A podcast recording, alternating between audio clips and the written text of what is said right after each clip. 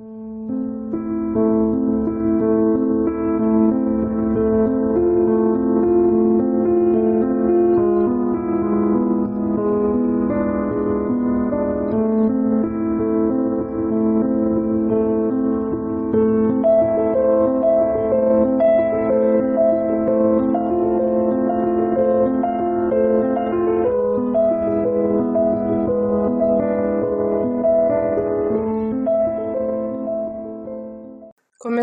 Nosso especial de Halloween de três partes nesse mês de outubro, falaremos hoje sobre o livro Frankenstein, de 1818, considerado por muitos o marco inicial da ficção científica. Eu sou a Isabela, tenho 21 anos e falo de São Paulo. Eu sou a Ana, também falo de São Seis. Paulo, tenho 32 anos. Eu sou Júlia, tenho 26 anos e falo de Salvador. Eu sou a Dana, falo de São Paulo e tenho 35 anos. Eu sou a Sabrina, falo de São Paulo também e tenho 21 anos. Então vamos começar pensando um pouco hoje sobre esse livro tão marcante para a ficção científica e para a literatura no geral, eu acho. Acho que é mais ou menos do conhecimento de todo mundo é, o que é o Frankenstein, mais ou menos, né, basicamente pela cultura popular. Mas vamos falar um pouquinho, a Ana vai falar um pouquinho da sinopse do livro, o que, que de fato é e tal. Inclusive, como você falou sobre cultura popular, eu acho que esse livro ele tem sido adaptado pro, para o cinema desde a origem do cinema, né, praticamente. Eu vi que tem adaptações de filme dele desde a década de 10 do século 20, né? Inclusive, muita coisa assim, que, é, muita percepção que as pessoas têm sobre a história vem dessas adaptações para o cinema. Por exemplo, a criatura ser composta de partes de corpos humanos, isso saiu do cinema e tal. E um pouco sobre a história da publicação, né? Ele foi publicado em 1818, anonimamente. E a origem do livro foi que a, a Mary Shelley ela estava de férias, né, com o marido dela, que era o Percy Shelley, e o Lord Byron, que era um amigo deles. E eles decidiram fazer uma competição para ver quem escreveria a melhor história de horror. E ela acabou sendo a ganhadora dessa competição entre amigos, né? E o livro dela foi publicado. Eu não lembro agora se o, o marido dela chegou a escrever um prefácio no livro e muita gente achou que era dele, né? Antes dela. Na segunda edição que apareceu o nome dela, que foi em, em 1821. Eu. Eu acho que foi isso mesmo. Eu acho que, como eu li o livro recentemente, eles, eles falam um pouco, né, no início, na introdução. Tanto que por conta do prefácio do marido, o povo ficou achando que não só que era por ele, mas também que era escrito por um homem, né?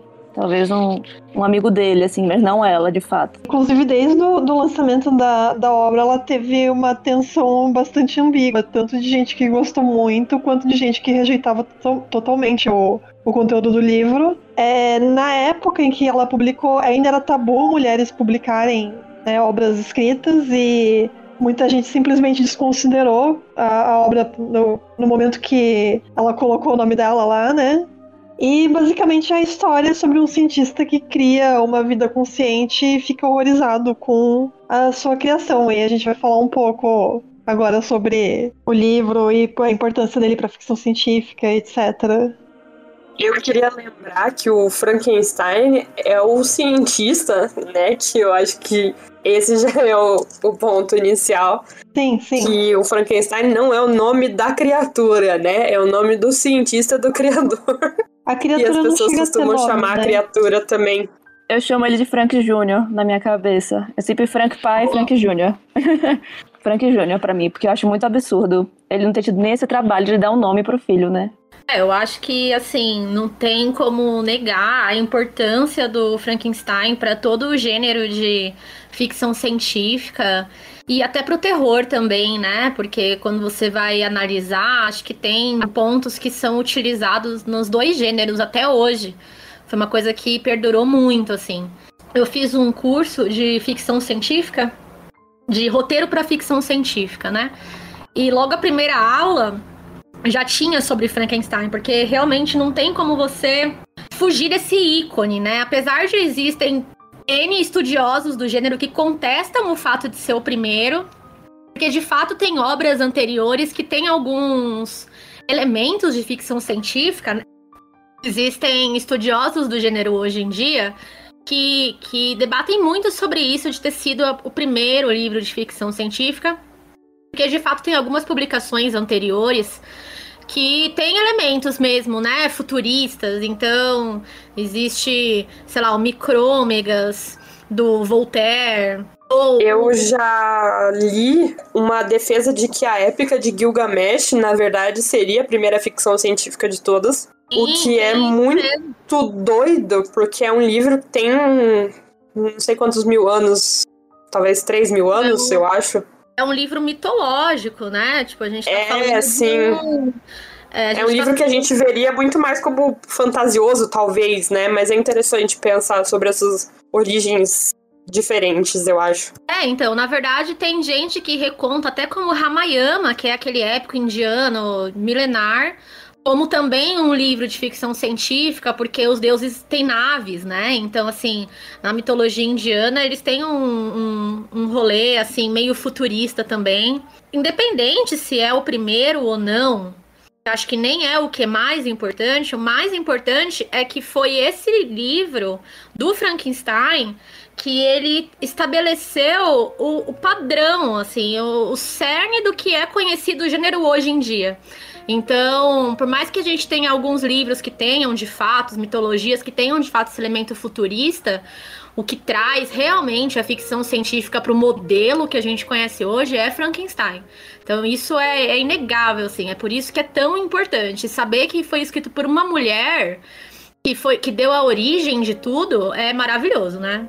Aliás, não tem muito a ver com o tema, mas o primeiro livro publicado na história da humanidade que tá assinado, né? O primeiro livro com o autor. É, foi escrito por uma, por, uma mulher também, que era uma sacerdotisa da Babilônia. E ela escreveu poemas religiosos. O, o formato dele é foi reutilizado em outras mitologias, inclusive até nas, nas religiões abrâmicas, o, que, ela, que ela escrevia em como, como versículos, como tem na Bíblia, etc, sabe? Então, a gente começa falando que na literatura é muito difícil estipular o que é a primeira pessoa a fazer X coisa, né? Então, é, é, realmente um campo muito difícil a gente determinar, sei lá, o primeiro conto de terror. Então, ah, tem o Poe, mas o Poe é o primeiro conto de terror moderno, enfim. São questões muito complicadas dentro da literatura, muito difíceis e que sempre serão debatidas. Acho que a gente nunca chega num consenso. Até porque na literatura é difícil chegar em consenso. Uhum. Mas voltando pro, pro Frankenstein, né, ele é tão grandioso porque ele compõe uma tríplice junto com o Drácula do Bram Stoker e o Médico e o Monstro do Stevenson, que são dois grandes Sim. mestres, né? O Stevenson é um maravilhoso é, crítico literário também, tem uma crítica literária incrível. Mas o, o Frankenstein ele se sobrepõe pela sua inovação, ele renova a estética gótica e, como vocês bem explicaram, né, é o considerado o primeiro exemplar de ficção científica. É, eu trouxe a fala da Mary Shelley sobre sua obra. Então, ela diz que se dedicou a pensar em uma história que se rivalizasse com o que já tinha sido feito. No caso, é sobre a aposta do Byron, que a, a Ana falou, né, que estavam ela e o marido num, num, em férias na Suíça, se eu não me engano, e teve essa brincadeira e ela queria fazer um que fosse que confrontasse as produções já feitas. É uma história que falasse aos misteriosos medos de nossa natureza e despertasse um espantoso horror, capaz de fazer o leitor olhar amedrontado, capaz de gelar seu sangue e acelerar as batidas do seu coração. Então, ela tinha a intenção de fazer uma história de terror, de horror, e, bem, ela conseguiu. Além disso, na questão literária também, a gente tem a criatura Frankenstein como sublime romântico, porque ele está além do nosso entendimento. Ele é muito grandioso e ele vai provocar na gente o horror e o maravilhamento. Essa questão do horror e do maravilhamento, ela pra gente hoje em dia é comum, né? Então hoje a gente entende que tem gente que vai se atrair pelo gore, né? Tipo jogos mortais, tem gente que sente prazer em assistir esse tipo de filme. Mas para o período fazer uma literatura dessa forma não era tão comum, foram é, é, no século XIX que essa tradição do sublime se instaura, então a gente tem o Schiller, né, o sublime schilleriano, tem o sublime descartiano, enfim, vários tipos de sublime, mas o sublime da Shelley é esse que mistura a maravilha, o belo, com o horror, com o grotesco.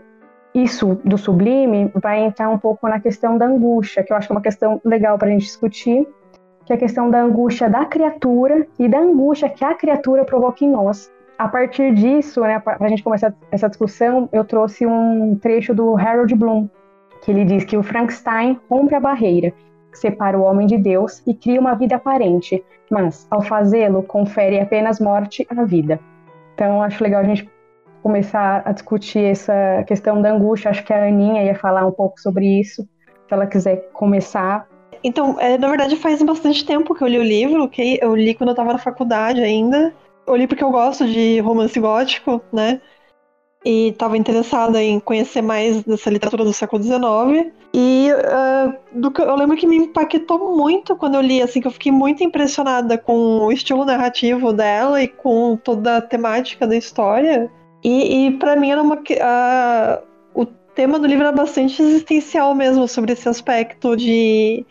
Que a criatura está totalmente consciente da própria vida, né? E ela não sabe qual é o seu propósito e ela é considerada grotesca, né, pelos demais humanos, e a questão é que o criador dela é, um, é totalmente ausente e responsável, né, o Victor Frankenstein, ele, como ele ficou horrorizado com a criação, ele fica fugindo e não tenta ajudar e acolher de forma nenhuma e acaba concluindo que a criatura é má, mas será que a criatura é, é má por, pela natureza dela ou porque a sociedade tornou ela dessa maneira, né? Eu acho que ainda tem a questão de. A gente se coloca muito no lugar, né? Imagine, você nasce um bebê feio, seus pais te largam na rua e é isso, se vire. Tipo, paciência se você vai ser uma pessoa boa ou não. Ser jogado o... no mundo porque nasceu feio. O, o Victor, ele é um pai ausente, praticamente. Ele é 100% pai ausente, gente, não tem condição. Tudo que acontece depois, acho que para mim, né, é muito decorrência disso, assim, desse abandono.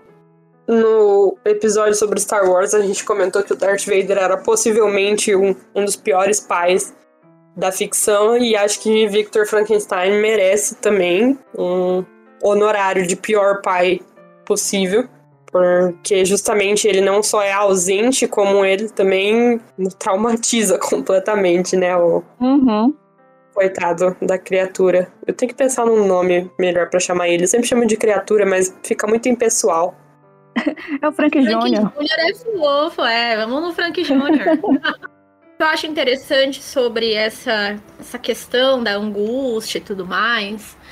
É, tem muito a ver com o que a gente estava falando sobre a origem, é, o modelo de ficção científica que a gente tem hoje em dia, assim, né? Então, toda vez que a gente fala ficção científica, o que é muito engraçado, a primeira coisa que vem na cabeça é sobre o lance futurista, né? É sobre você fazer coisas inimagináveis, a ciência, a tecnologia chegando a pontos absurdos.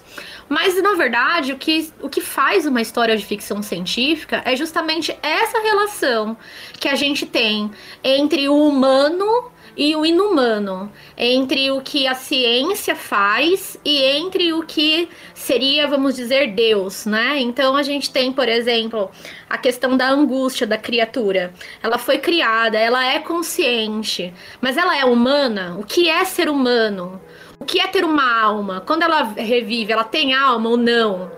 Né? Então, assim, a gente entra nessas questões que são questões muito sensíveis mesmo para pra gente como ser humano, né? Então, e que, enfim, começou com Frankenstein, e hoje em dia a gente tem essa discussão com, com androides, né? Inteligências artificiais.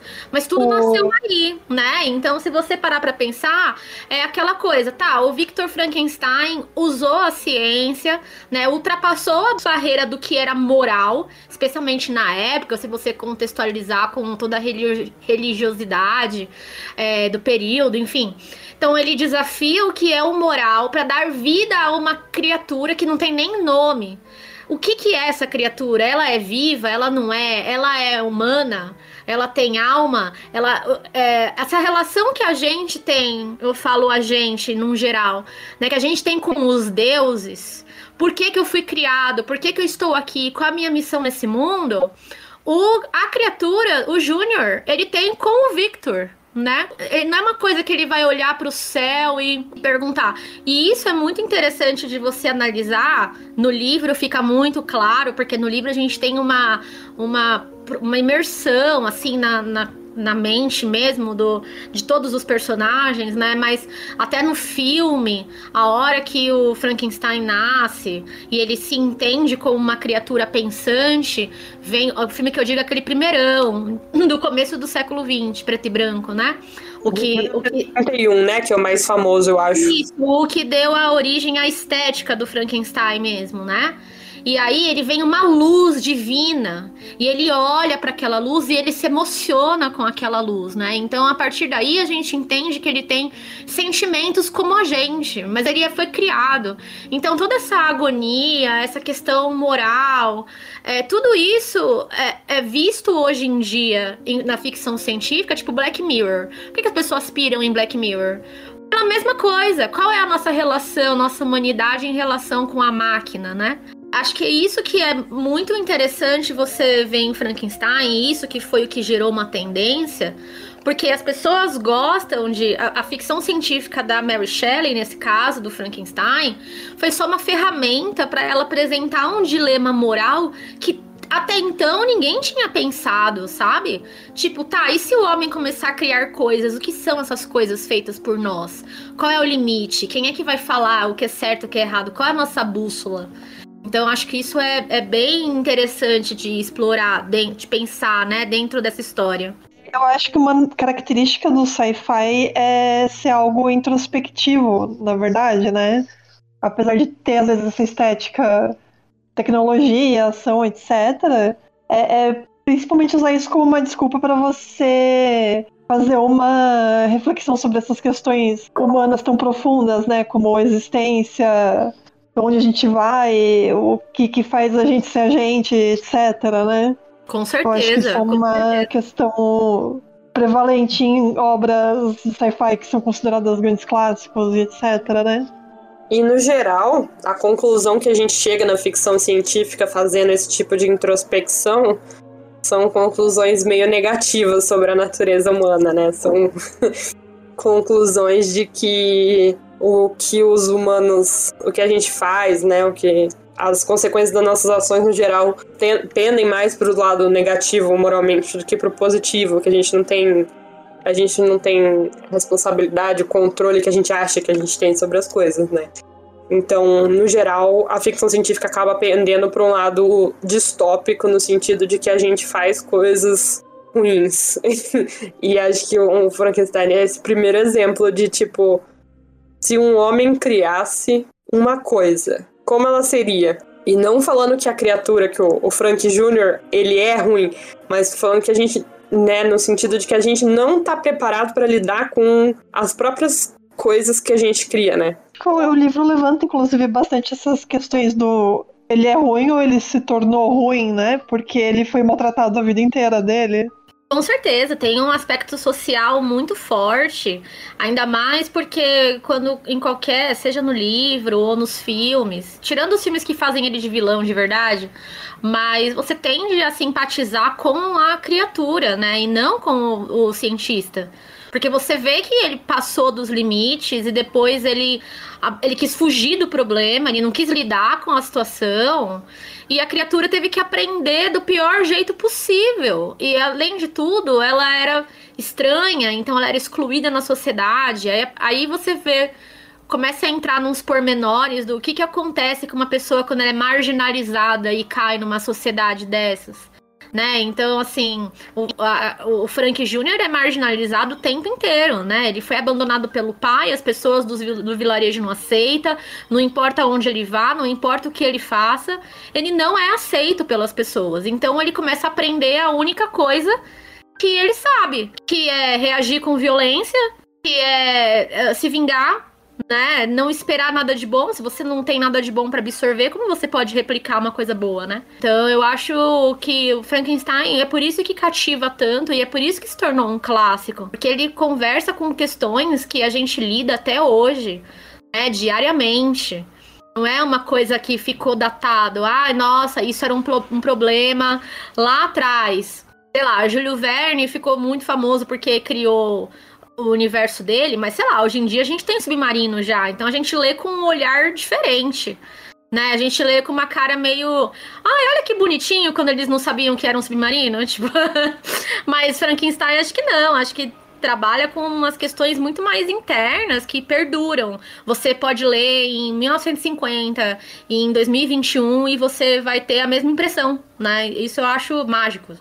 A gente tende a se identificar com a criatura e eu acho que a obra leva esse tipo de, de introspecção sobre a própria natureza humana, né? Sobre é qual o nosso propósito. A gente tem o mesmo tipo de angústia existencial que a criatura, né? Por que, que a gente tá aqui? Será que somos pessoas ruins, né? Acho que deixa a gente, tipo, bem, bem. A gente se relaciona muito, né? Eu tava vendo. Quando eu tava lendo o livro, teve várias partes que eu fui destacando, porque eu fiquei, nossa, isso aqui podia ser facilmente um tweet de qualquer pessoa na minha timeline, sabe? Tipo, ah, esquecendo que eu era. que eu estava sozinho e minhas deformidades, eu arrisquei ser feliz. Tipo, um milhão de pessoas na minha timeline podiam facilmente escrever algo assim, sabe? Dizer que era muito feliz e que, mesmo desgraçado, eu tentava ser feliz. Eu acho que é uma coisa que todo mundo consegue, tipo, de um certo ponto, se relacionar de alguma forma, né? A ideia, então, você pode fazer um, um Twitter com um bot de frases do livro e ver se funciona.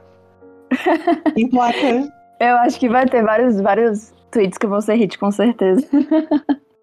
Mas acho que isso é muito o que vocês falaram, assim, sabe? Acho que Frankenstein, acho que ele vai muito além. A própria Mary Shelley, acho que ela vai muito além da gênese, assim, do próprio gênero de ficção científica, né? Quando ela faz Frankenstein. Acho que é uma história que ela é muito, tipo assim, acima de tudo, sobre sobre negligência, sabe? Sobre essa solidão mesmo de ser diferente, sobre essas consequências desse abandono do pai. E abandono social mesmo, né? Tipo, ele é realmente deixado de lado, ele não tem ninguém do lado dele, ele tenta se aproximar das pessoas. Fala, né, várias vezes, acho que principalmente no final do livro, quando ele tá perto, né, de Vitor morrer, assim, ele, ele vai abrindo muito o coração e ele fala, né? Tipo, nossa, você é um criador insensível, né? Tipo, você me dá paixões e percepções, assim, maravilhosas da vida, mas você me abandona como um objeto, assim, né? De horror, de desdém. E me deixa largado no mundo pra, pra sofrer. Ele já foi criado no mundo, aquilo que eu falei, né? Ele é largado, Vitor faz ele naquele, naquela ânsia de, de criar algo, vê o que fez, fica horrorizado, não dá nem nome pro próprio filho, é, larga o filho ao bel prazer assim, da, da natureza. Frank Júnior, assustado com a própria existência, foge. Ele tem essa percepção mínima, assim, né? Tipo, poxa, meu pai me abandonou, eu devo ser realmente uma criatura horrível, vou me esconder do mundo. Quando ele encontra alguém, né? Uma família que ele acha que, que ele se identifica, né? Quando ele vai lá no. Acho que ele vai para as montanhas, né? Não lembro exatamente onde é que ele vai. E ele encontra uma, uma família pequena, assim, e ele ele cria, né, de uma certa forma, um senso de, de compaixão, de solidariedade pela família que está tendo dificuldade, assim, de, de viver mesmo, de, de existir e acaba criando, inclusive, um senso de comunidade muito forte, né, eu acho. Ele acaba ajudando a família, mesmo que a família não saiba que ele exista, né, vai dando... Acho que ele vai cortando madeira, uma coisa assim, né, para ajudar. E ele cria muito esse senso de comunidade, ele se sente parte de alguma coisa. E aí, quando ele tenta se abrir de novo para uma experiência de, de amor mesmo, né? De, de convivência com outra pessoa, ele é tratado mal. Isso simplesmente destrói, né? Acho que também tem muito isso da gente, eu acho, do ser humano hoje em dia, desse medo de, de se abrir para o mundo e simplesmente ser rechaçado pelo que você é, né? É, é bem preocupante. Eu, eu fui lendo o livro, assim, e à medida que as pessoas vão morrendo, eu vou só, tipo, ficando triste por ele. Não é nem porque as pessoas estão morrendo, porque pra mim tinha que morrer mesmo, sabe? Porque não tinha mais o que fazer. Assim. Ele tava tão triste, mas tão triste, que ele não tinha mais, tipo, pra onde ir, assim, né? E cada capítulo vai passando, você vai ficando triste junto com ele, assim. Eu achei a história muito triste, assim. Além de ficção científica, pra mim foi um drama pesado, assim. É gótico, né? gótico é, é, é gótico. Gótico é trevas e depressão. Mas em relação à obra ser considerada um romance gótico, porque, assim, até onde eu entendo do termo, ele tem. É, gótico quer dizer algo que é sombrio mesmo, né? É daí que vem o termo. Tinha essa literatura romântica, né? Que estava em voga essa temas sombrios e temas existenciais, etc.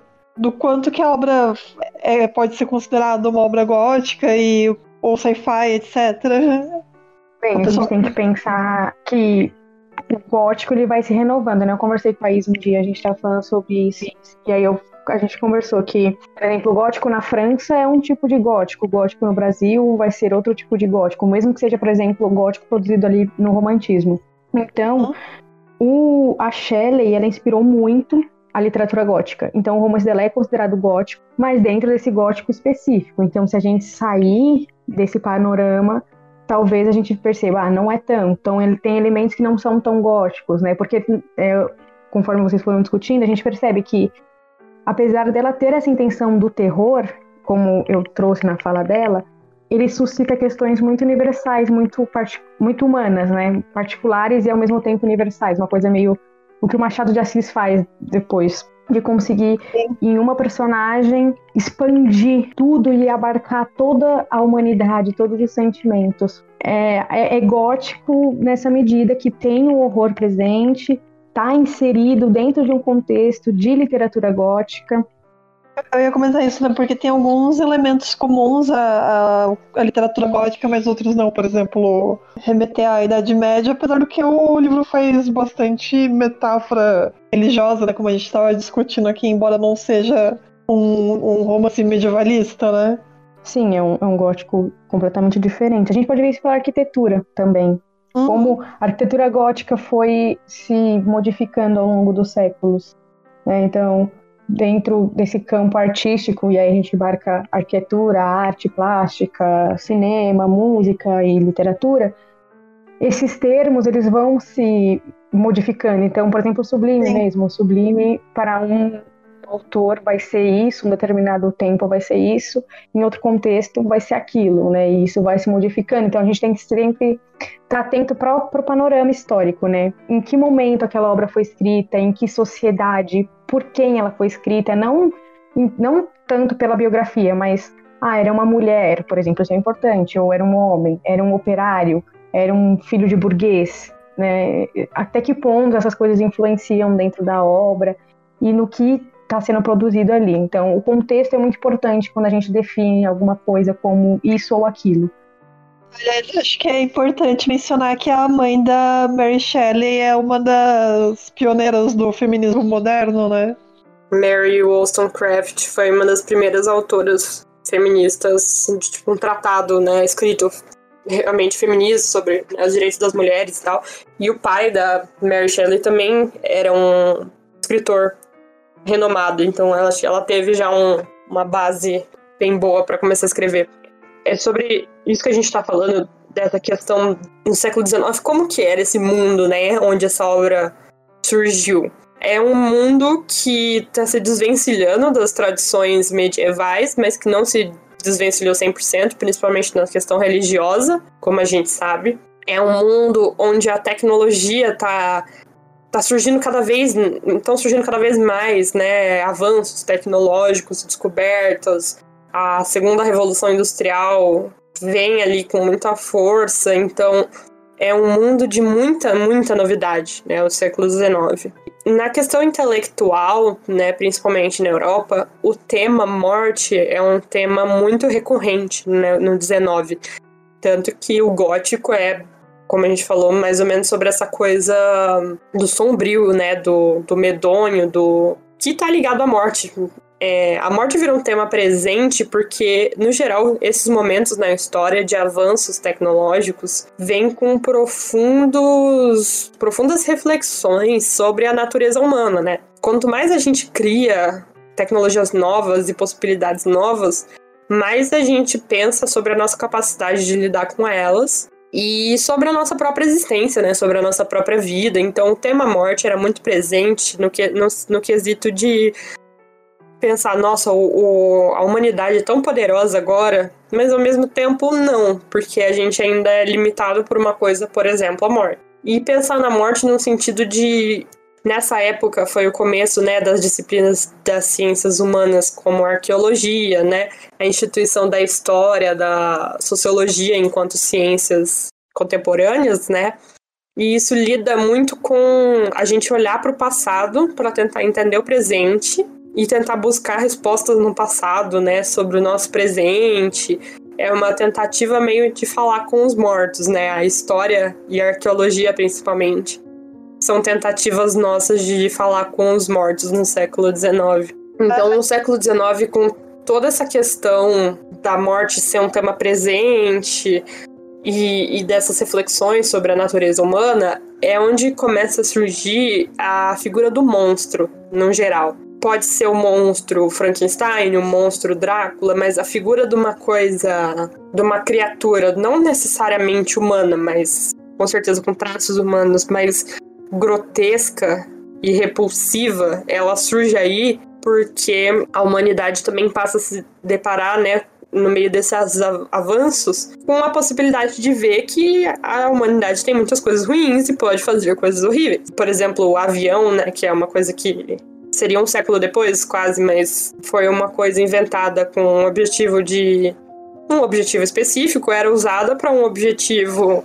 cruel que era jogar bombas nos lugares durante a guerra, durante a Primeira Guerra Mundial e a Segunda Guerra Mundial. A, humanidade olha para essas a possibilidade das coisas que a gente cria e vê que a gente pode criar coisas muito horríveis e que a gente pode ser monstruoso às vezes. Então essa figura do monstro, que também às vezes vem a questão da múmia, Sabe aquela imagem popular de da múmia que levanta, né, e sei lá, persegue as pessoas, e uma coisa meio assombrada, ela toda vem dessa dessas reflexões do 19, né, da arqueologia, da história, né, da dessa reflexão intelectual sobre a natureza humana, ciência e de até onde a gente pode fazer e, e assim, se Deus não existe, entre aspas, quem quem tá regulando, quem tá punindo os humanos por pelo que a gente faz, né? Quem tá vigiando a gente? Ninguém. Surge essa ideia, o próprio mundo se volta contra a humanidade para se vingar, né? Sobre essa questão dos monstros, é como é, diferentes épocas têm seus monstros, né? Porque eu tava lembrando, por exemplo, como no, na época na era das navegações, tinha aquela preocupação de monstros marinhos, e, e esse, eles sempre representam assim o um medo do desconhecido, né? Enquanto que esses monstros do século XIX, eles estão é, relacionados a questões da, dessas novas descobertas da ciência dessa época e da decadência social da área é, industrial, os, né? Os, os monstros do 19 são monstros da decadência social, da tecnologia industrial e monstros que também vem da, dos próprios defeitos da humanidade, né? Como você falou, os monstros da época das navegações, eles não têm nada a ver com os humanos. Eles são um desconhecido do mar que vai atacar os humanos, mas não é culpa dos humanos, né? O monstro contemporâneo do 19, do 20, ele é culpa dos humanos. É, e acho que eles também representam a sua falta de bússola moral, sabe? Então, assim, olha o que você vai se tornar, ou o que você pode se tornar, se você quebrar todos os paradigmas, assim, né? Então também tem muito isso, de. Acaba sendo uma coisa meio pecaminosa, né? Tudo é ligado com isso, assim. Tipo, o que é considerado errado na sociedade, o que é considerado pecado. É, esses monstros, eles costumam uh, ser realmente todos os medos sociais que você tem que confrontar, que você tem que lidar. E todos eles têm características humanas por um motivo. Eles não são só predadores aleatórios, tipo dinossauros gigantes que comem a nossa cabeça, né? Então eles vêm atrelados com uma série de coisas. E sei lá, no caso do médico e o monstro, por exemplo, o, o próprio personagem é personagem é as duas coisas. Né? Ele é o herói e ele é o vilão. Ele é o que quer fazer as coisas certas e ele é o assassino. E é, é bem interessante, inclusive, que esses três, né, que a gente tá comentando, que é o Drácula, o Frankenstein e o Médico e o Monstro, teve uma publicação que saiu aqui em São Paulo pela Folha, acho que lá pra 99, sei lá. E eu li os três de uma vez, assim, né? Então ele vinha, era um compiladinho com os três, chamava Os Clássicos do Terror. E aí foi assim que eu fui introduzida, inclusive, à literatura clássica de terror, né? Foi por causa desse livro. E eu li os três no, de uma vez, não tinha internet naquela época, vamos deixar bem contextualizado. e aí eu fui viajar e eu li os três livros de uma vez. E eu fiquei extremamente deprimida, essa é a palavra todos os livros eles têm essa questão do confronto com você mesmo através de uma criatura muito forte, né? Então, tipo, mesmo no Drácula, que eu acho que de, dos três talvez ele seja o mais impessoal, no sentido do Drácula, o jeito que, o, que os outros personagens interagem com o Drácula não são impessoais, né? Então você acompanha pelas cartas é, como aquelas pessoas estão angustiadas na convivência com ele. Né? Então acho que é realmente isso, assim, é essa coisa do, da, da criatura sempre representar um pouco essa angústia moral, assim, né?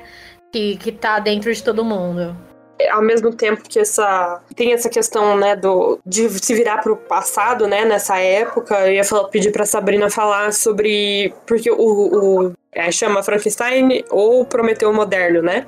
Porque sobre essa referência ao passado, né, ao mito do Prometeu, como como ela tá ligada aí com essa história.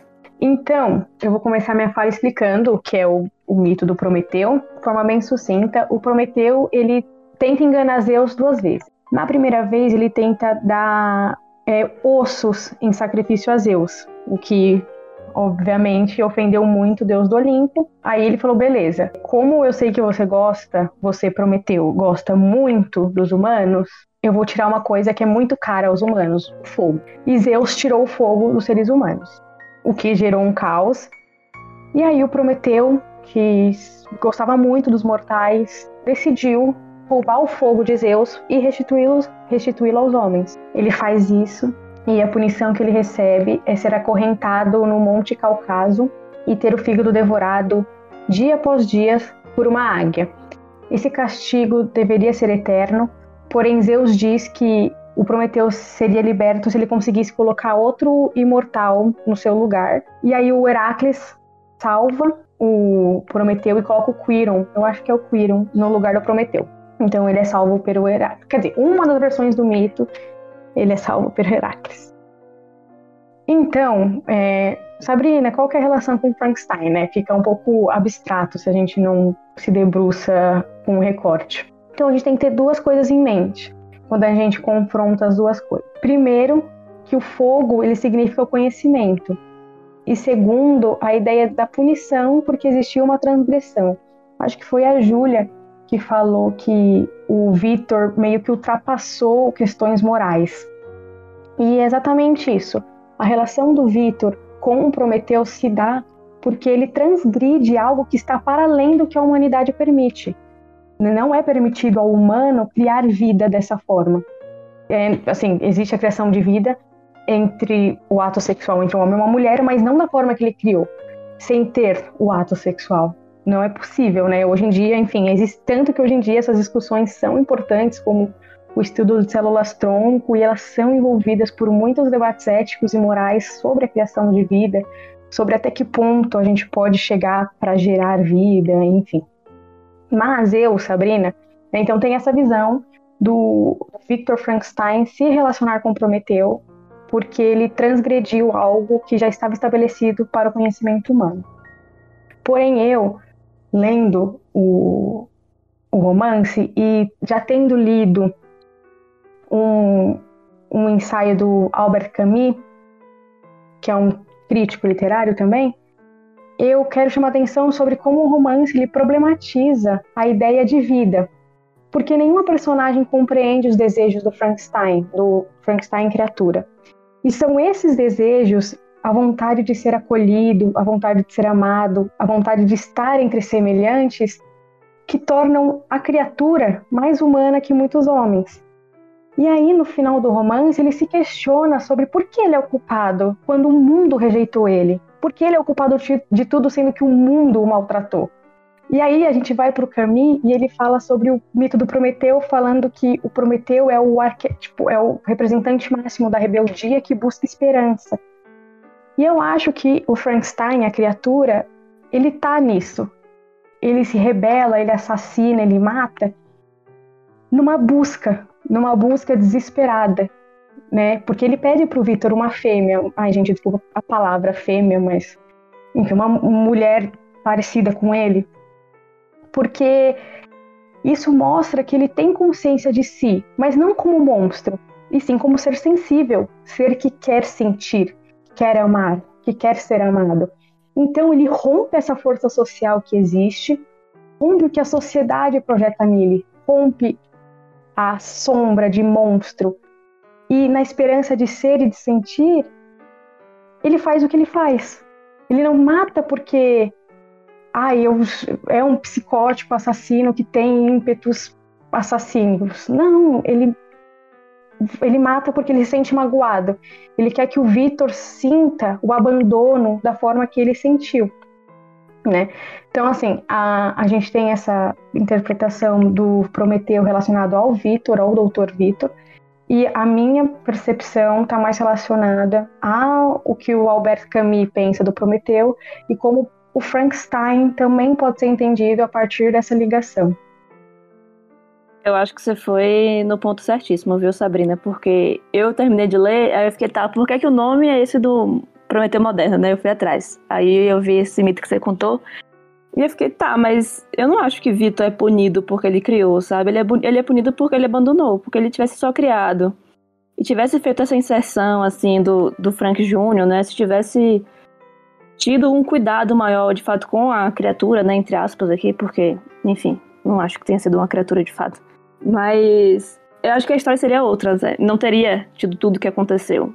Tudo acontece justamente por isso que você falou, porque ele é abandonado, ele se sente sozinho e ele quer, de alguma forma, criar essa empatia que Vitor não tem com ele, né? Tipo, ele quer, tipo, olha, eu tô sofrendo isso aqui tudo, sinta o que eu estou sentindo, entenda o que eu tô passando, sabe? E essa, esse entendimento do outro, assim, não vem da parte do Vitor, né? Não acontece. Eu acho que é... aqui a gente pode entrar numa questão da tragédia grega, retomar o termo ibris da tragédia grega, que se refere às paixões. Paixões desenfreadas, paixão, paixões que não têm comedimento, né? O que era horrível na Grécia, enfim, porque era uma sociedade completamente justa e mediana, medíocre no sentido de tudo é certo, não é mais nem para menos.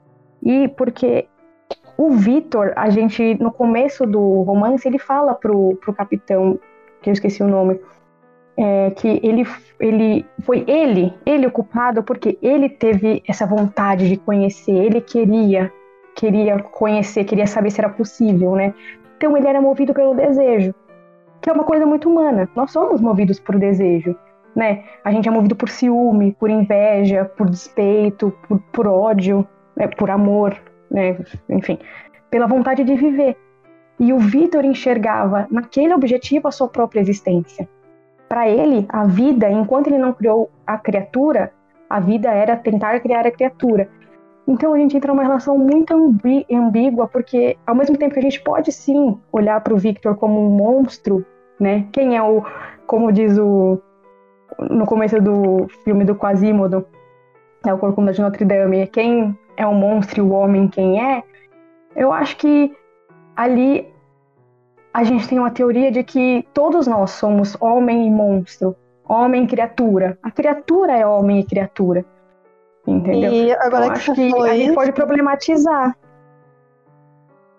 É... Eu ia comentar a respeito do, da questão do Prometeu moderno, né? Quem, quem é o Prometeu no livro? Se é a criatura ou se é o Victor, né? Porque Acho que tanto tem essa coisa do. O, o Victor tá roubando fogo dos deuses ali, tentando criar vida, como a, a criatura. É, ela tá numa posição de. Né, diante do seu criador em relação ao Victor e querendo ter essa compreensão maior do que é estar vivo, do que é ser humano, né? É, é um. É, a, acho que o livro não tem uma solução, é ao que eu disse, né? Eu, eu trouxe duas interpretações. Uma que o Victor é o Prometeu e outra que o Frankenstein é o Prometeu. Porque eu acho que a intenção do livro é não ser tão conclusivo. Acho que a Mary Shelley não quer nos dar uma resposta. Ela quer mostrar para a gente alguma coisa. Ela quer falar assim, pensa você, né? Porque o Frankenstein, se a gente for parar para pensar, ele é a união de duas coisas que a gente considera inconciliável, porque ele é a ideia do mito e da ciência. E aí a gente entra nessa questão do mito, da ciência e da técnica, e isso tem tudo a ver com o período do, do romance, né? A Isa falou sobre o século XIX, que é o século das invenções. Então, a vida que, gente, que, as pessoas tinham até então, ela é completamente reformulada pela criação de novos meios de comunicação, de transporte, e é a partir disso que se inicia a realidade tecnológica da nossa contemporaneidade. Porém, isso é contraditório. Porque se por um lado a gente tem a evolução, a revolução industrial e tudo isso, os níveis de miséria e fome foram os maiores que a gente conhece até hoje na história da humanidade, né? E eu acho que isso leva para a ficção científica, porque a gente tem a questão do prometeísmo, que é um termo popularizado pelo Drizek, que ele fala que é uma orientação ambiental que entende a Terra como um recurso cujo objetivo, a finalidade dela é determinada principalmente pelas necessidades e interesses humanos, né? E que os problemas ambientais serão superados por meio da inovação humana. Ou seja, ah, tem seca, o humano de algum jeito vai dar, vai criar alguma coisa que consiga superar isso. E aí, quando eu estava pesquisando e lendo sobre, eu, eu lembrei do, do episódio do, de Babylon 5, que tem a Jadur, que ela cria, enfim, ela é meio que nazista, pensamentos nazistas, fascistas e etc. E aí ela cria. Ah, Isa, me ajuda. É um, um negócio imortal, não é? A pessoa. Ela, ela cria um elixir pra você viver pra sempre. E daí é. isso começa a dar uma. Uma treta, treta sinistra. porque todo mundo de todos os planetas e espécies quer ter, comprar, quer ter acesso a isso, né? E aí o episódio termina com o Kosh virando, explodindo a nave da onde está a Jadur e falando que a gente não está preparado para a imortalidade. É, né? uma das então, é espécies é vai lá e simplesmente explode a mulher e fala, ó, oh, galera, problema é de vocês, a gente não, vocês não estão prontos para imortalidade, explodimos a mulher e a pesquisa vocês dela. Vocês são uns trouxa. Exatamente. Realmente, esse episódio, esse episódio é horrível. Você fica com, eu fiquei com ódio de todo mundo, até de quem eu gosto porque a gente vê até onde vai a ambição. É o que eu falei. É, a gente é movido por paixões, né? A ambição é uma paixão. Então, eu acho que tem todos esses questionamentos. Todos a gente esses... pode ficar. Todos esses temas, né? Esses questionamentos que, eu, é, que, que, a gente está falando nesse tempo todo são questionamentos que são presentes, né? Eu acho que era isso que eu que esse livro ainda é interessante e vai ser interessante por muito tempo é que todas essas coisas que eram problemas e medos há 200 anos atrás ainda são problemas e medos. E a ficção. É, extrapola muito, muito. É, e a ficção científica trabalha com, com isso, do mesmo jeito que a Sabrina falou da Mary Shelley, de não trazer uma resposta também. É uma é... mesmo, como eu falei, é, uma, é para você parar e pensar mesmo. Aliás, como a gente estava citando outras obras que tratam desses temas, eu recomendo muito o Westworld, principalmente a primeira e a segunda temporada, porque eu acho que ele, ele levanta questões, inclusive, bem comum com o Frankenstein. Tem a vibe do Frankenstein, porque são também seres que são criados para diversão dos humanos, na verdade, nesse caso. E eles acabam tomando consciência de si e é muito louco e vale muito a pena ver. Só voltando rapidinho naquele lance do Prometheus, é, depois que vocês falaram sobre o episódio de Babylon 5, a própria imortalidade é uma questão do Frankenstein, né? E quando eu fui ler bastante coisa sobre essa comparação com o Prometeu moderno, também tem essa questão de que o Victor Frankenstein deu para a criatura dele uma coisa que até então só os deuses tinham, que é a imortalidade, né? A criatura é imortal. Então, acho que a gente entra numa questão também, se a gente parar para pensar, que ele criou algo muito maior do que o próprio humano, né? Ele, ele criou uma, um ser que é além do dele, assim, que acho que também. É Sim, é a criação vai muito, muito fora do controle totalmente, Exato, assim, do Victor, né? Westworld da também. Vida, né? Do controle do que a gente conhece como físico nosso. Nós, homens, a nossa limitação é a morte. Ponto. É, e é as questões. É, e as questões morais também estão aí, porque se você não morre, o jeito que você vai ver a moral, entender toda a vida é totalmente diferente, né? Exato. Não só o físico da, do Frank Jr. é totalmente Uhum. diferente, mas toda a personalidade dele, toda a vida dele vai ser baseada em ideias totalmente diferentes. Sim, porque você tem um outro padrão, se você tem a vida inteira pra viver. E outra, né? A gente tá falando de uma, uma criatura que nem sabe sequer se tem alma.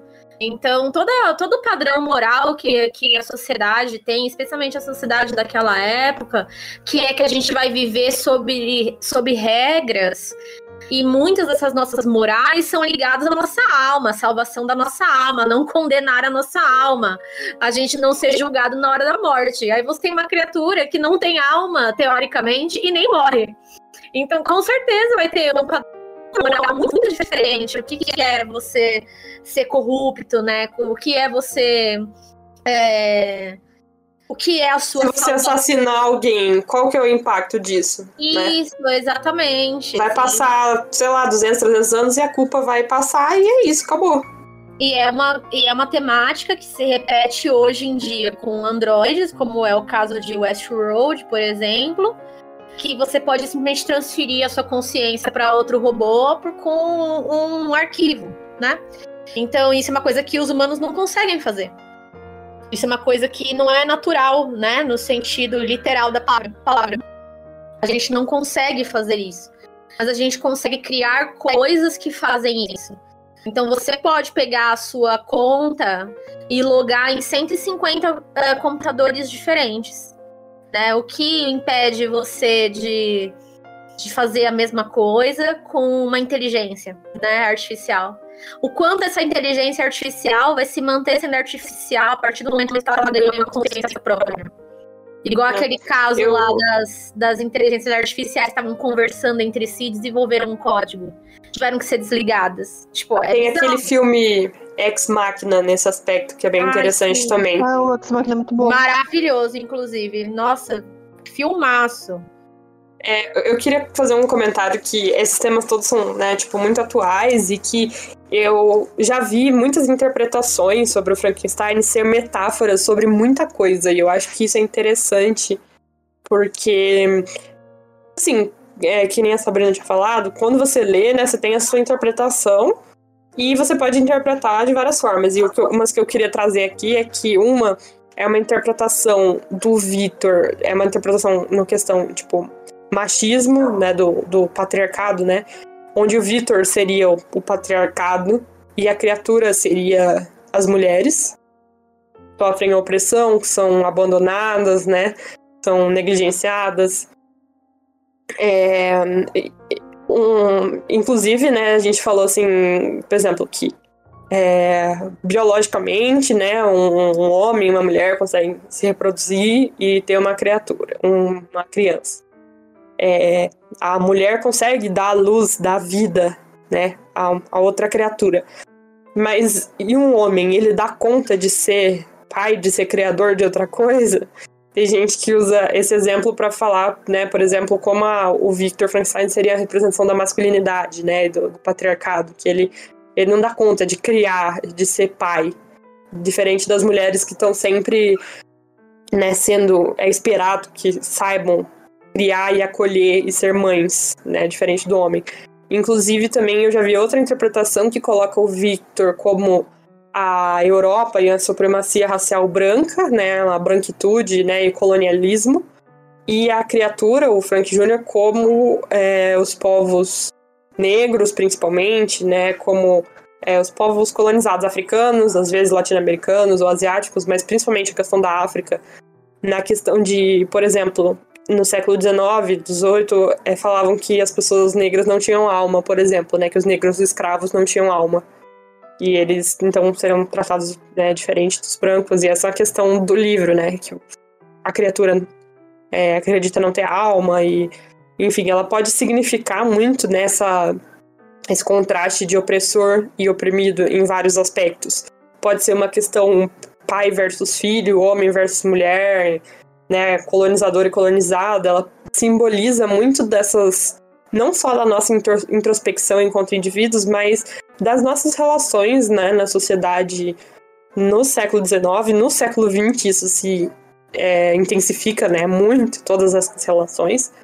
E no 21 e com certeza muito para frente também, porque acho que o livro, né, o Frankenstein condensa, como a gente falou, muitos aspectos da ficção científica. Tudo isso que a gente falou, eu acho que são coisas da ficção científica, né? Todas essas reflexões, essa estética, tudo isso são coisas que estão presentes em todas as obras de ficção científica.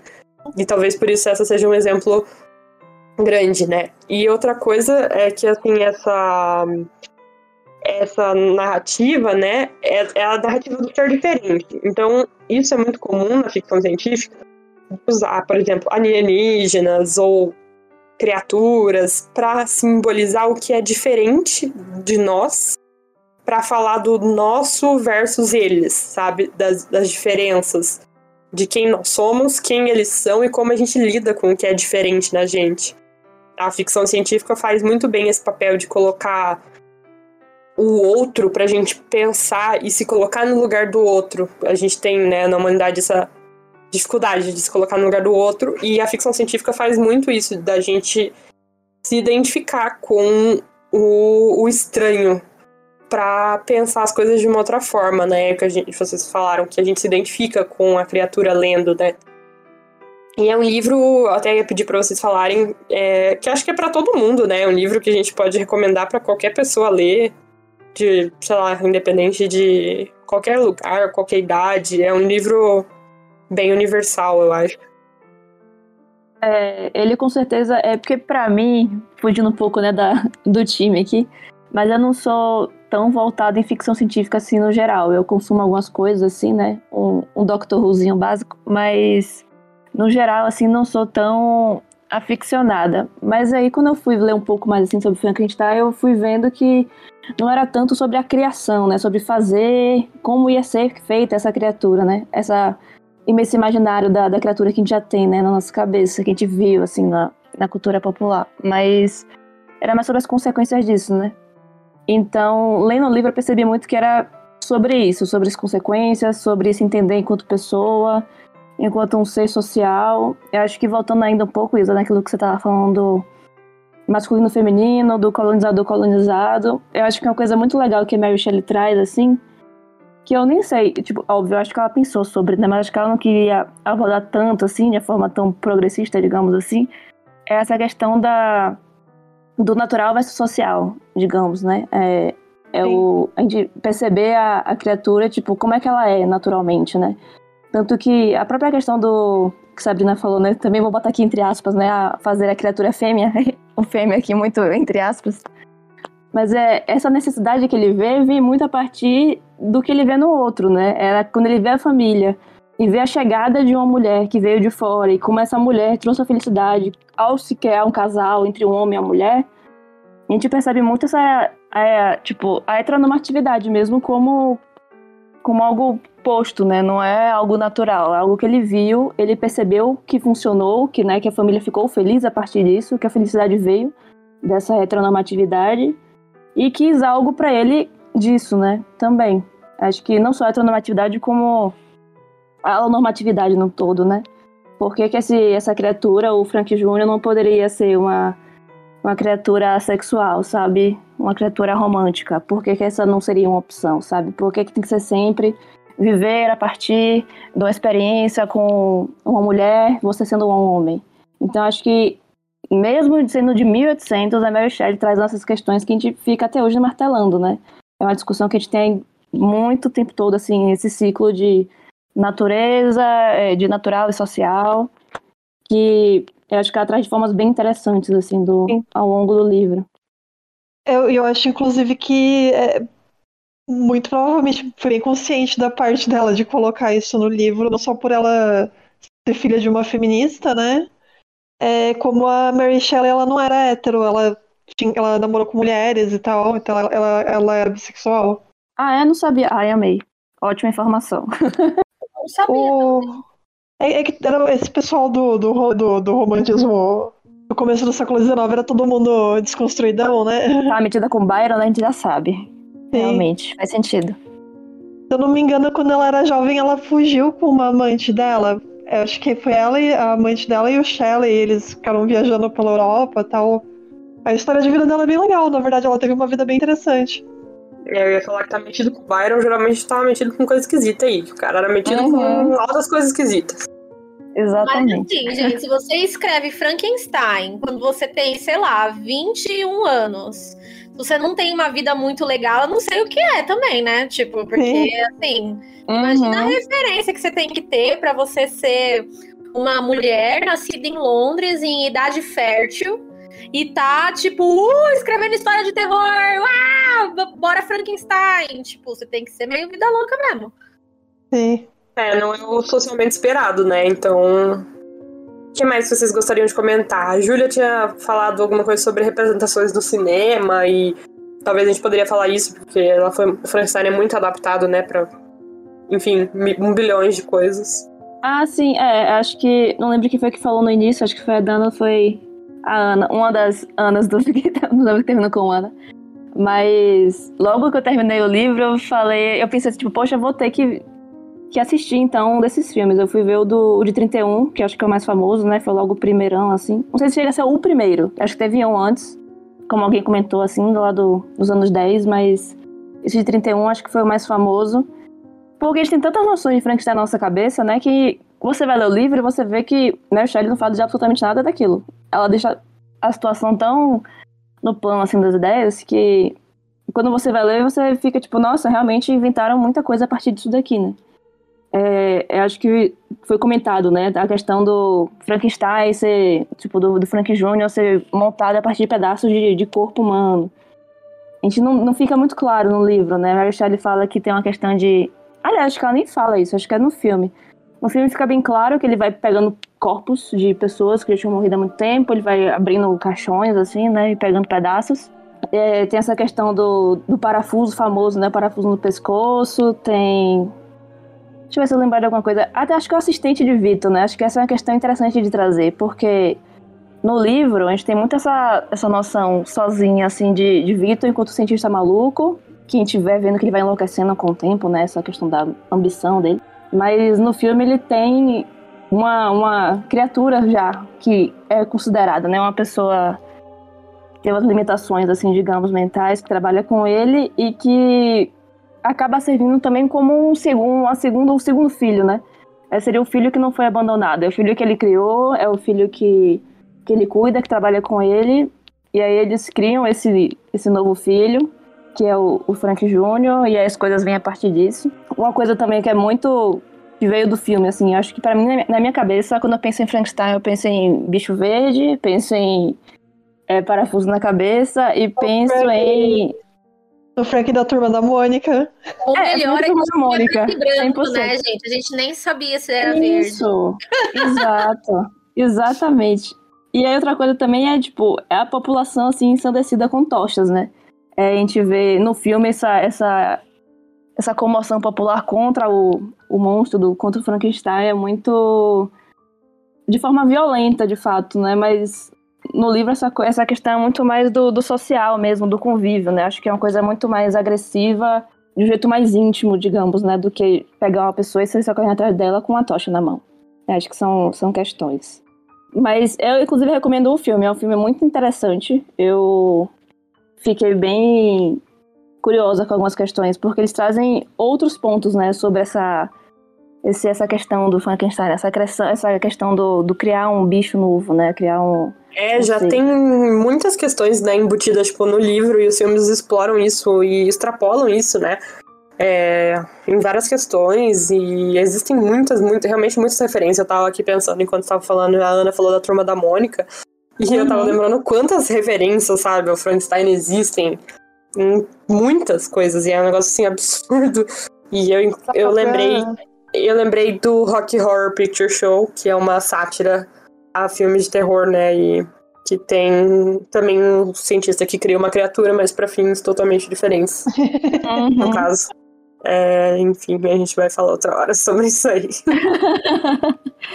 Sim. Eu tenho dois comentários pra fazer. É, o primeiro é sobre sci-fi em geral. É que alguém falou que quando foi ler o livro, achou que ia ser sobre o processo da criação do monstro e no fim era um. É, se deparou com um negócio introspectivo, com metáforas sobre a condição humana, etc. E, no geral, muitas obras de sci-fi são assim, sabe? Que você pensa que vai ser essa coisa bem especificamente nerd, de navezinha e ciência imaginária, e no fim você chega e é um negócio para você sentar e ficar pensando em, em coisas mais profundas, sabe? A gente. Parece que a ficção científica é um negócio mais de exatas, de robôs, Isso. naves e dessa criação toda de engenharia e coisas assim. Mas a ficção científica é um negócio muito de humanas, porque ela é muito sobre a, a reflexão do ser humano, mais do que sobre as- a tecnologia e os processos tecnológicos em si, né? É, tanto até que, que o- as obras que são muito técnicas de ficção científica são conhecidas como hard sci-fi, né? Eles até criaram um termo para se separar, assim, que é tipo, quando você realmente vai ler algo que tem uma base mega complexa, que é para físicos quânticos se deleitarem quando lê, eles até separam já num subgênero. Então, realmente existe esse lúdico, né, do sci-fi sendo algo super nerd, mas na verdade é só pra você ficar batendo a cabeça na parede mesmo. Isso me leva ao segundo comentário que não tem muito a ver com sci-fi, mas para quem gosta desse tipo de debate literário, como a Isa tinha falado dos monstros e a gente falou de cada época ter o seu tipo de monstro representando um tipo de desconhecido e questionamento social, etc. é, tem um filme chamado Onde os Fracos Não Têm Vez, e que em inglês é No Country for the Man, que é um filme sobre monstros da sua época, assim, da sua própria época, e vale muito a pena ver. E, e acho que era isso, e leia um livro. Porque ó, eu li faz uns 10 anos já e ainda estou impactada. Nossa, acho que é algo que fica muito na cabeça, né? Eu terminei de ler, tudo que eu tava vendo eu ficava tipo, meu Deus, isso pode ser claramente uma referência a Frankenstein. Sabe, tipo, lá tá tomando banho, você junta dois pedaços de sabão, você fica, ai meu Deus, estou me tornando Vitor, estou transformando coisas animadas em uma coisa nova, sabe? Você fica viajando muito. Uma coisa, acho que foi uma referência que eu não esperava que eu fosse achar que fosse de Frankenstein. Eu tava, sei lá, assistindo Bob Esponja esses dias. E aí eu fiquei tipo, meu Deus, a história do mexilhãozinho feio, a história do, do, do Frankenstein, sabe? Era um bicho que era tão feio, tão feio que todo mundo morreu. Eu falei, meu Deus, é isso. É Frankenstein resumido em uma frase. Então, meio que tudo é de fato a gênese do gênero, né? Acho que não Tô tem o rindo que dizer. Assim. Não, tô pensando nisso todos os dias. Eu acordo e fico, meu Deus, Bob Esponja. A gente começa a ver as referências em tudo, assim. Tenho certeza que depois aqui a gente vai fazer alguma coisa que você vai olhar e falar, nossa, aqui é uma referência Frankenstein. Com Uhum. certeza. Inclusive, se eu fosse deixar uma mensagem, seria essa, porque acho que depois do sucesso de Black Mirror, é, muitas outras séries começaram a mostrar esse lado da influência da tecnologia, do, do- da bússola moral. é, e etc., dentro da sociedade, né? Então a gente tem, sei lá, Years and Years, que é uma série incrível também, assim, assustadora. É, tem aquela nova da Amazon Prime, que é Solos, né? Que também é basicamente uns curtas de Black Mirror. Uhum. E aí eu acho que com essa tendência, é, quem ainda não conhece Frankenstein deveria voltar à origem, assim. Porque eu acho interessante, não foi o, não foi o meu caso, porque eu li Frankenstein eu tinha 13 anos. Então eu li naquela época e hoje em dia eu penso o contrário, né? Então eu faço, nossa, olha a referência aqui do Frankenstein. Mas eu acho que deve ser muito interessante, se não leu Frankenstein ainda, voltar para essa origem, porque vai ter um olhar muito diferente sobre Frankenstein hoje, né? Então, assim, pensar hoje com a tecnologia, o quão longe a gente já foi, é, olhar para esse passado, da onde saiu o gênero e conseguir enxergar essas questões, deve ser incrível, assim, eu, eu recomendo. Se, se quem tá ouvindo a gente curtir esse tipo de série, esse tipo de filme que tá bem em voga hoje em dia, volta no Frankenstein, lê o livro. Assim, primeiro que a leitura é muito legal, mesmo sendo um clássico, não é um clássico que, que usa palavra difícil e constrói frases de um jeito bizarro, assim. A gente tem que desconstruir essa ideia de que livro velho é livro chato. Ele tem uma literatura bem fluida, assim. Eu li com 13 anos, gente. Não vai ser nenhum nada bizarro, assim. Dá pra, dá pra acompanhar. e assim, é uma leitura muito, muito bonita. E não é muito longo também, o que é uma coisa importante, aparentemente, nesses dias de hoje, que as pessoas não têm paciência para ler livros de 700 páginas. Não tem 700 páginas, é bem ok. E é bem interessante, assim, para ver onde tudo isso começou e como a gente está sempre intrinsecamente ligado com as mudanças sociais, né? Um dia foi a invenção da eletricidade, hoje a gente está na Alexa, e daqui a 50 anos vai ser outra coisa, com certeza. Tipo, deck, holodeck, eu quero holodeck. As meninas falaram o que eu falaria, basicamente, sobre o livro extrapolar o âmbito literário o que é incrível. E acho que se eu fosse aconselhar alguém que quer começar a ler ou ter e teme um pouco um romance clássico, comece a ler Henry James, A Volta do Parafuso é incrível, Le Poe, Machado de Assis tem contos como A Causa Secreta, e... A Cartomante, que são suspenses e talvez facilitem a entrada em, em romances desse tipo. E eu, se fosse uma pessoa iniciante, começaria pelo Médico e o Monstro, Acho que é mais simples, menos truncado e é levado de uma forma mais linear do que o Frankenstein. Então, acho que antes de ler Frankenstein, eu começaria com outros mestres do terror, para quando eu entrar na literatura, na, nessa leitura do Frankenstein, eu conseguir aproveitá-la ao máximo, né? agora que a Sabrina falou sobre isso, o Machado de Assis é, considero ele um mestre do, do horror existencial brasileiro. e eu li esse A Cartomante quando eu tinha uns 13 anos também, eu, eu achei incrível e em seguida eu tava lendo Drácula. Foi basicamente isso.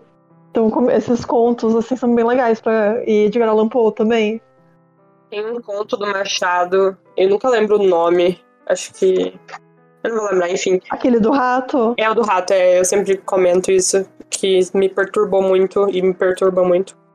Que basicamente a premissa é sobre.